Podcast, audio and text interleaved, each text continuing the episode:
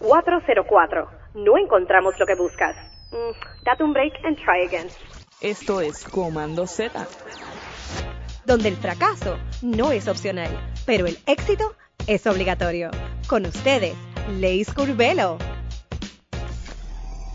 Aquí Leis Curvelo en otro episodio más de Command Z Podcast. En esta entrevista tenemos la oportunidad de compartir junto a Caterina Forno, quien nos define cómo es su rol de UX Concept Developer. Caterina trabajó como User Experience Designer en X, donde su enfoque era digital y más relacionado con arquitectura y navegación. Actualmente labora como UX Concept Developer del producto Remarkable. En esta conversación, Caterina nos habla sobre su enfoque en crear conceptos de UX centrados en el usuario y cómo utiliza la investigación, el análisis y la creatividad para lograrlo. Si quieres conocer esta nueva especialización, no te vayas y dale oído a Caterina Forno. Aquí Leis Curvelo en otro episodio más de Command Z Podcast. Sigo dando vueltas por Oslo porque sí, porque puedo, porque gracias a, un gran amigo estamos aquí colaborando y conectando con muchos diseñadores aquí en Noruega y hoy me encuentro con Catarina Forno Ríos. ¿Cómo te encuentras, Catarina? Hola, súper bien, muy contenta de estar y ser parte del podcast hoy día. Estoy súper contenta y más por donde nos encontramos. Puedes darnos un poquito, ¿verdad? Y decirnos dónde estamos, quién eres, a qué te dedicas. Bueno, yo soy eh, UX designer, que es eh, User Experience Designer, me imagino que la gente sabe. Eh, sí. y trabajo en el área de Concept Development en Remarkable. Súper, súper. Casi nada, como dicen por ahí los puertorriqueños, casi nada. Me pareció muy interesante em, específicamente tu plaza. Eh, creo que no solamente en Puerto Rico, sino que en muchas otras áreas de Latinoamérica es un concepto relativamente nuevo. Y me, encantaría entender, ¿verdad?, un poco qué hace un UX Concept Developer. Sí, bueno, acá también es como un término un poco nuevo, diría yo. O sea, eh, porque hasta ahora yo he trabajado con UX más como de la perspectiva del diseño digital. Em, entonces, un poco como Information Architecture, Navigation, qué sé yo. Em, y ahora trabajo mucho más como con, con, una visión un poco más holística de lo que es user experience.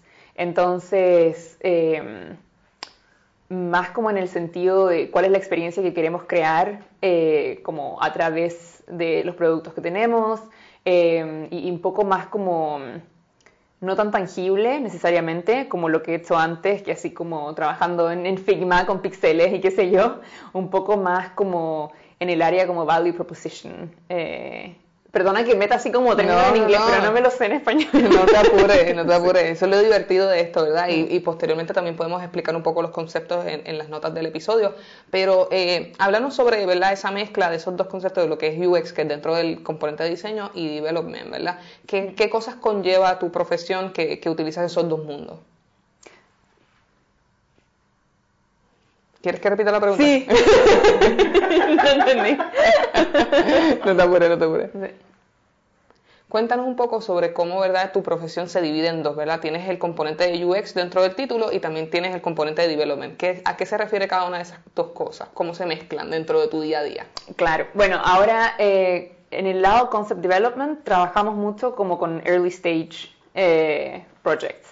Entonces eh, es un poco como diseñar para futuro entonces se trata un poco como de, como dije antes, de, del área un poco más fuzzy del diseño y de los proyectos, porque eh, es como, claro, al principio cuando estás desarrollando el concepto. Entonces no se trata necesariamente de la implementación o, como de los detalles y cómo va a ser eh, que se va a, lanzar al público, pero un poco más como eh, cuando se está construyendo la base de qué es un concepto.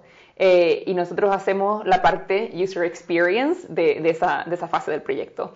Entonces, eh, generalmente, como junto con muchas otras disciplinas y diseño, eh, de diseño y, otras cosas también, así como strategy o business, qué sé yo, em, trabajamos juntos para, para crear el, el concepto y nosotros estamos a cargo del user experience.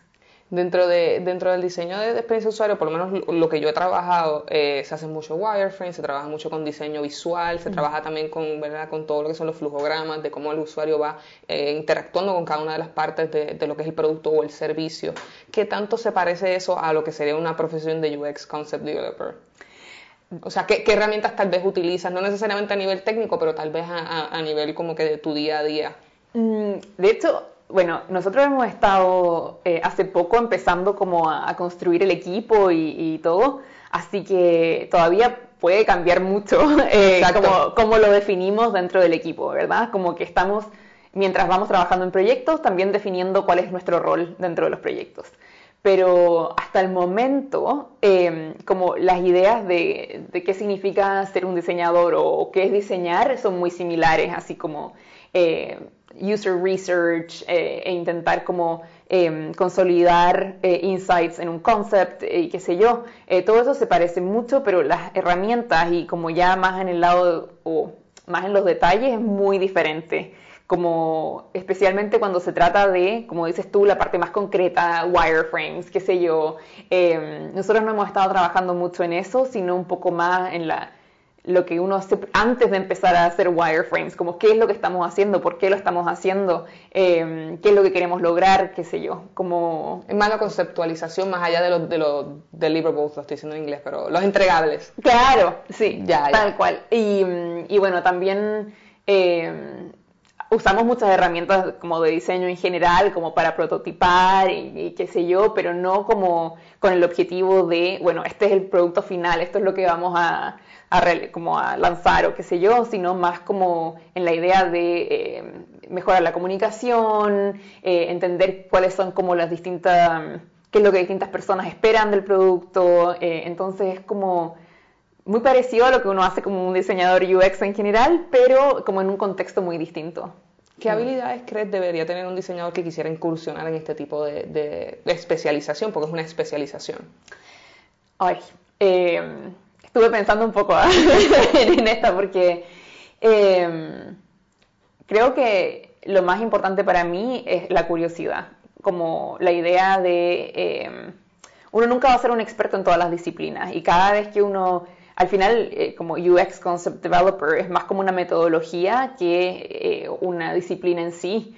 Em, y significa que uno tiene que colaborar con un montón de personas que trabajan en cosas distintas, que tienen otro tipo de conocimiento, que son expertos en distintos ámbitos, eh, y uno no puede ser experto en todo. Así que por ahora yo siento que esa curiosidad de saber hoy cómo funciona esto, cómo funciona esto otro, eh, de qué estamos hablando cuando me dices esto, eh, comunicarse con un montón de equipos distintos y como crear esta visión un poco más holística, para mí lo que más requiere es como una curiosidad y como hambre de saber más y, comunicarse con, con, los distintos equipos. O sea que número uno debe ser curioso, número dos debe ser un buen comunicador.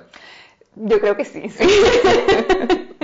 A nivel técnico, ¿has eh, tenido la necesidad de utilizar herramientas de programación o, debes saber lenguaje de programación o simplemente es más como que el hecho de comunicar a nivel tecnológico?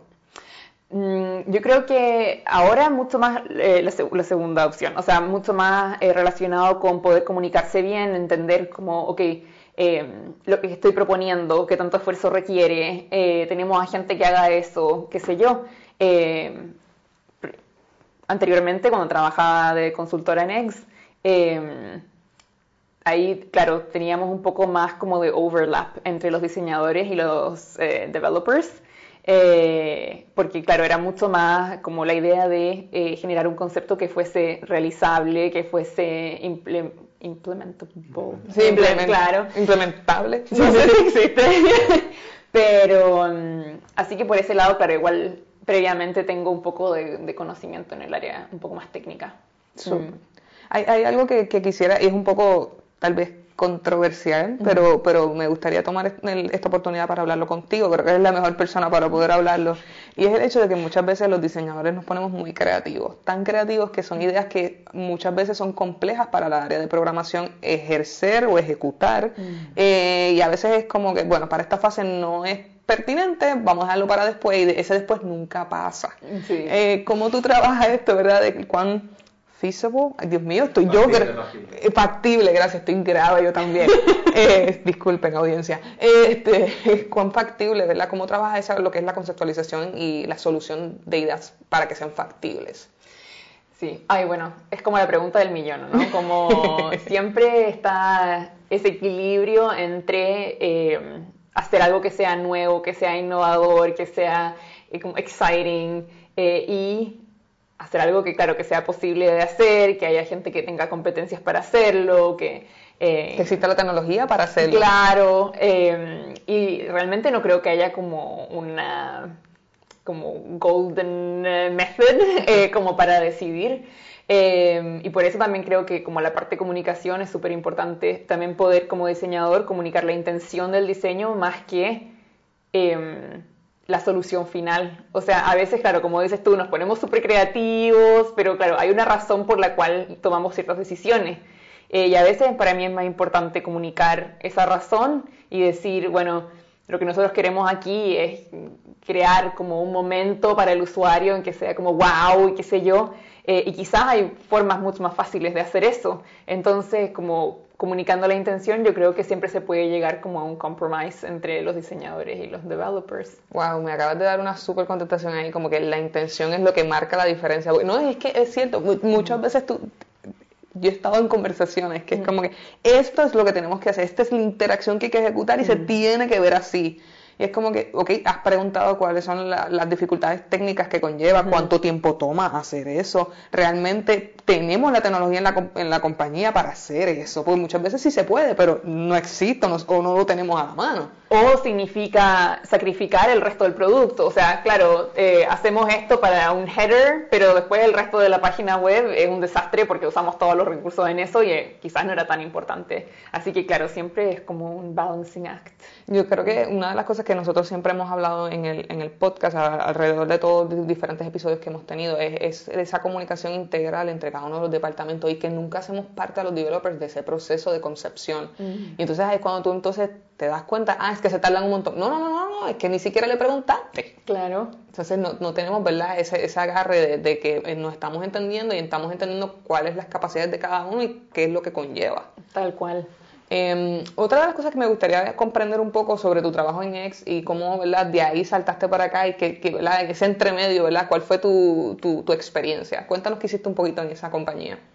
Bueno, en Eggs, que es una consultora acá en Oslo, eh, yo trabajé eh, en, el, en la base, nosotros le decíamos base eh, digital, que en el fondo estábamos los que somos UX designers, UI designers, branding y también como más visual design, estábamos todos como dentro de, de ese grupo. y trabajé un montón, súper random, pero trabajé un montón con clientes como del área marítima, eh, trabajando como en interfaces de barcos, básicamente, como eh, paneles de control, em, simulación eh, y qué sé yo, como en, ámbitos como professional setting, em, conectados con el área marítima. Y, y, bueno, también trabajé con, con, otro tipo de productos y más como consumer products cuando estuve ahí. Eh, pero claro, muy enfocada como al área digital eh, y muy enfocado también en, productos que son, eh, bueno, que son, los necesitan para ayer, ¿verdad? Como, pero todo, eso es todo. siempre. entonces siempre así como muy fast pace y qué sé yo. Y, y bueno, estuve trabajando de consultora como seis años, un poquito más. Eh, y en ese punto pensé, bueno, me gustaría también trabajar en un proyecto que puedo como seguir, que no tengo como que soltar cuando está listo y después nunca más lo vi, no sé qué pasó con la implementación, no sé qué pasó con el business. Em, entonces trabajar un poquito más, como tener esa sensación de ownership con el producto que estaba trabajando. Em, y ahí me, me vine a, Remarkable eh, hace unos meses atrás. Y claro, la, la, posición era de concept developer, eh, UX designer, pero la definición de qué era lo, como exactamente qué era lo que iba a hacer, un poco abierta, ¿verdad? Porque tampoco pueden decir mucho, es todo bien eh, Em, sí, sí, sí, sí. Private, Top secret. Claro.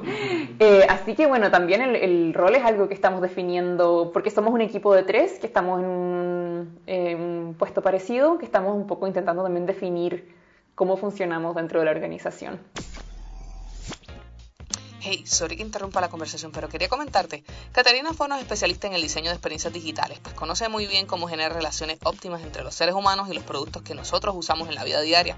Hoy en día cualquier compañía, emprendimiento o proyecto debería contar con especialistas que se dediquen a la mejora de productos y servicios. Pero ¿qué ocurre si no es posible formar un equipo desde cero? ¿Por qué no acudir con especialistas que cuentan con personas expertas en el desarrollo de productos digitales y las pruebas con usuarios? Estas personas expertas en diseño las encuentras en Osmo, el laboratorio de soluciones estratégicas de la Ciudad de México. Ellos a través de su marca digital Product Design y sus expertos diseñadores de experiencia son capaces de crear interfaces e interacciones que fidelizan y aumentarán a tus clientes a través del tiempo. Ponte en contacto con este laboratorio a través de un mensaje en su página de LinkedIn bajo Osmo o a través de su sitio de contacto eh, directamente en su página web en el Contact Session. Así que seguimos con la super conversación. Qué interesante. Hay algo que me llama mucho la atención y que quisiera eh, tomar tu experiencia. Es que me, comentaste que trabajaste con la interfase de barcos. Sí. Y Remarkable, ¿verdad? Sin, dar mucho, ¿verdad? Eh, promo. No, pero realmente busquen el, producto, es excelente. Me, me, parece una solución muy ingenuosa a cómo vivimos hoy en día. Eh, estás, ¿verdad? Tú estás dentro de lo que es diseñar aspectos digitales para contextos físicos. Háblanos un poco sobre eso, cómo, cómo tú visualizas o cómo tú trabajas ese aspecto de la interacción, pero dentro de la realidad, porque no vive en una pantalla meramente. No, es un punto bien interesante, de hecho. Eh, cuando yo estuve en la universidad, eh, tomé algunos cursos que se llamaban eh, Tangible Interactions, no sé si tú también, pero, y y bueno, es como un área que a mí me interesa mucho, que tiene que ver con la interacción más allá de lo que sucede en la pantalla, como cuál es nuestra interacción con, con productos físicos y cómo la experiencia entre em, lo que sucede en la pantalla y, la experiencia que uno tiene del producto puede ser consistente y em, pertenecer a la misma experiencia, digamos. Em, en cuanto a como cómo nosotros prototipamos o cómo hacemos sketching eh, cuando tenemos ambas, ambas partes, uy, varía muchísimo, como desde doodles, así por aquí por allá, hasta eh, modelos de cartón, bueno, todo el rango, ¿verdad? Cuéntanos un poco sobre ti y quisiera saber más bien ¿qué tú dirías que puede ser el fallando en lo fácil? ¿Cuál es el error más común para una persona que quisiera incursionar como UX Concept Developer? A ver, para mí tiene mucho que ver con lo que estábamos hablando antes también de la comunicación, por ejemplo, eh, entre distintos miembros de un equipo. Em, estaba pensando que, eh, pienso, a ver, los diseñadores por mucho tiempo tenían que como justificar eh, estar en un equipo y decir, bueno, los diseñadores proveen mucho valor al proyecto, aquí están todas las cosas que los diseñadores pueden ayudarte, bla, bla, bla. Eh, y pienso, por, lo menos acá en Noruega, mi, impresión es que eso ya, ya fue. O sea, la gente en general sabe eh, que el diseño es importante, que se puede lograr hacer mucho, eh, que, claro, que es como una pieza integral de, un equipo. Y me pasa un poco que ahora siento que hay que como que tune it down un poquito. O sea, que para mí uno de los errores como que, siempre se, siguen cometiendo como en el área de UX, eh, por lo menos, tiene que ver con esa actitud como de, ay, pero mi contribución es la parte más importante de este proyecto, o sea, lo que yo investigué, la solución que yo propongo, o sea, es como el holy grail del proyecto, entonces cualquier cosa que tú haces, porque estás comprometiendo el diseño, si es tan importante, y a veces me parece que, bueno, es importante igual que todos los otros ámbitos. Em, y tener esa parada, a veces es necesario, ¿verdad? A veces uno necesita como, como probar el valor que, que, puede tener el diseño, pero en general creo que, que, claro, que uno de los errores es como esa actitud un poco diva de los diseñadores de yo puedo hacerlo todo, todo lo hago mejor, que qué sé yo, eh, que, que, a veces... Mm. Concuerdo mucho contigo. Este, me pasa, por ejemplo, mi, mi área de especialización en la accesibilidad y hay veces que tener que explicarles la importancia de la accesibilidad y cómo eso tal vez tenga una repercusión en el UX, dicen, no, pero es que esto es más importante. Es como que, ¿por qué no podemos llegar a un happy medium? o sea, ¿qué tal si alguien necesita interactuar con lo que estás diseñando? Totalmente. No, y sobre todo con la accesibilidad, que es como tan fundamental. O sea, hay veces que, claro, esta era tu design intention, pero bueno, no se puede darle otra vuelta nomás, como... Ese hex color no, no, no pasa contraste, pero es que ese es el color de la marca. Ok. No, claro, tal cual. Y como yo creo que eso es algo en lo que seguimos siempre fallando un poquito. eh, y por lo cual a veces también pasa que la gente está un poco asustada de mm, como invitar a los diseñadores a veces en los proyectos o en mi experiencia, porque es como, ay, pero te- estábamos, éramos tan libres haciendo lo que queríamos y de pronto como, ay, todas estas reglas y qué sé yo. Caterina, cuéntame un poco sobre ti en términos de historias de terror. ¿Qué podemos aprender de cosas que tú has hecho, que tú has dicho, Dios mío, Dios mío, esta experiencia, pero que tú entiendes que a maybe podemos aprender por cabeza ajena, específicamente la tuya? A ver, yo creo que uno de los proyectos más eh, como challenging eh, han tenido que ver con eh, no tener mucha claridad sobre qué es lo que se espera del proyecto, eh, en donde como dos meses como entrado el proyecto te das cuenta, uh, debí haber preguntado esto, debí haber preguntado esto otro, debí haber clarificado esto.